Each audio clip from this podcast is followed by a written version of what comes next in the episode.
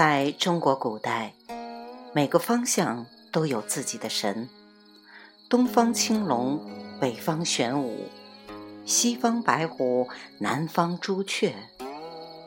我能够找到的最早使用这些字眼的是《山海经》。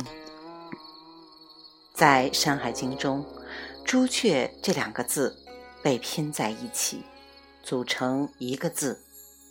这个字的意思是指一种巨大的红赤人面的猫头鹰。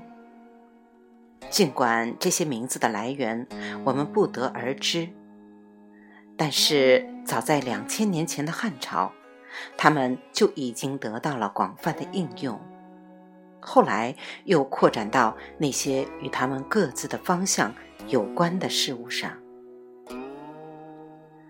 在六百年后的唐朝。朝南的窗户被称作朱雀窗，朝南的门被称作朱雀门。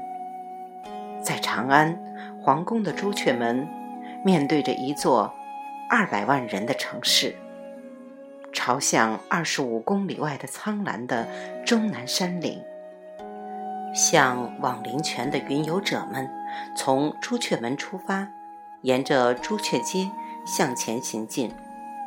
朱雀街是长安城最主要的南北大街，街两边住着很多长安最富有、最有权势的家族。它也是长安城一些最著名的风景名胜的所在地。其中第一个就是小雁塔。这座塔在朱雀门南面的一千五百米处。他是长安第二位最著名的旅行家易静的遗会。在玄奘去印度五十年之后，易静也去了印度。公元六百七十一年，易静三十六岁的时候离开了长安。但是与玄奘不一样，玄奘走的是丝绸之路，易静则取海道。还有一点不同之处在于，玄奘去印度是为了更好地理解佛教哲学，而易静则对戒律和修行更感兴趣。二十四年后，即公元六百九十五年，他回到新都洛阳，受到太后武则天的欢迎。公元七百零五年。当宫廷迁回长安的时候，易静也搬回了长安，住在朱雀街西侧的建福寺。像玄奘在他之前做过的那样，易静也修了一座塔，以保护他带回来的经书。公元七百零六年，他在建福寺南面的那个区。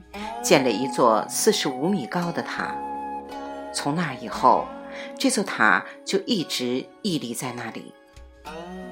一九六五年，为了确定这座塔是否有足够的支撑，工人掘开了塔基，他们发现了它能够安然度过地震的奥秘。那些地震将周围的建筑物夷为平地。它被建得像一个圆底的玩具，地震的时候滚出去，地震过了又滚回来，回归原位。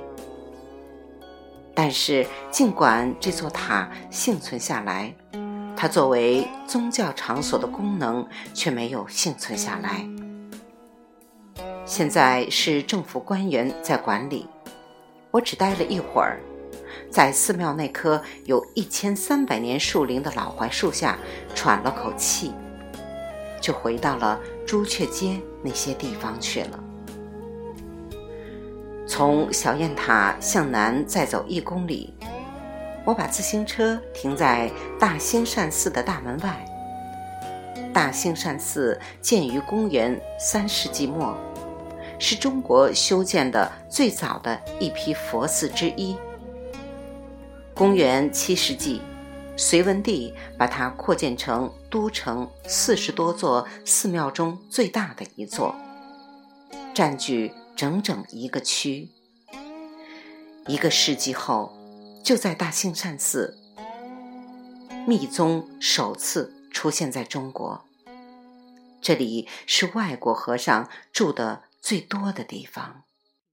公元八世纪，印度和尚善无畏、金刚智和不空都把大兴善寺当成了他们自己的家。这三个人都曾经是唐朝历代皇帝的宗教导师。不空的一位学生还教授了日本僧人空海。后来，空海在日本创建了密宗。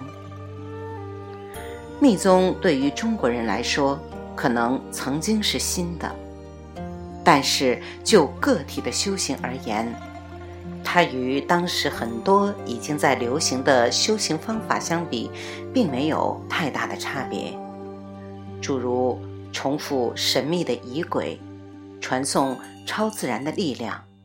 观想法界的图像，普通的气功方法之外的男女双修，以及神通的修炼等等。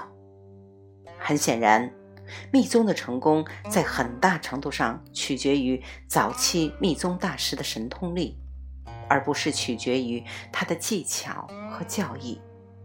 因此，当这些早期的大师们入灭以后，宫廷的兴趣。又重新回到了道教和佛教的其他宗派身上。今天大兴善寺的密宗历史几乎被遗忘了，而它作为修行场所的功能也被其他功能所掩蔽。它被当作云游僧的旅店，以及陕西省佛教协会的驻地。有一次。参观大兴善寺的时候，我与陕西省佛教协会的会长许立功居士做了交谈。许立功曾经出家几十年，但是文革期间被迫还俗。尽管政府的新政策保障宗教信仰自由，但是许立功仍然保持着居士身份。通过一位中间人，我们约好在寺庙会面。但是在最后一分钟，我改变了主意。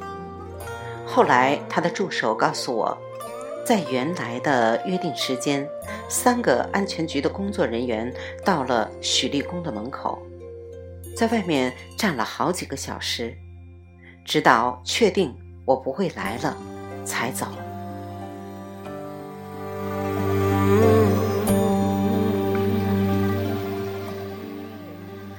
未完待续，来自清音耳语子清分享，欢迎订阅收听。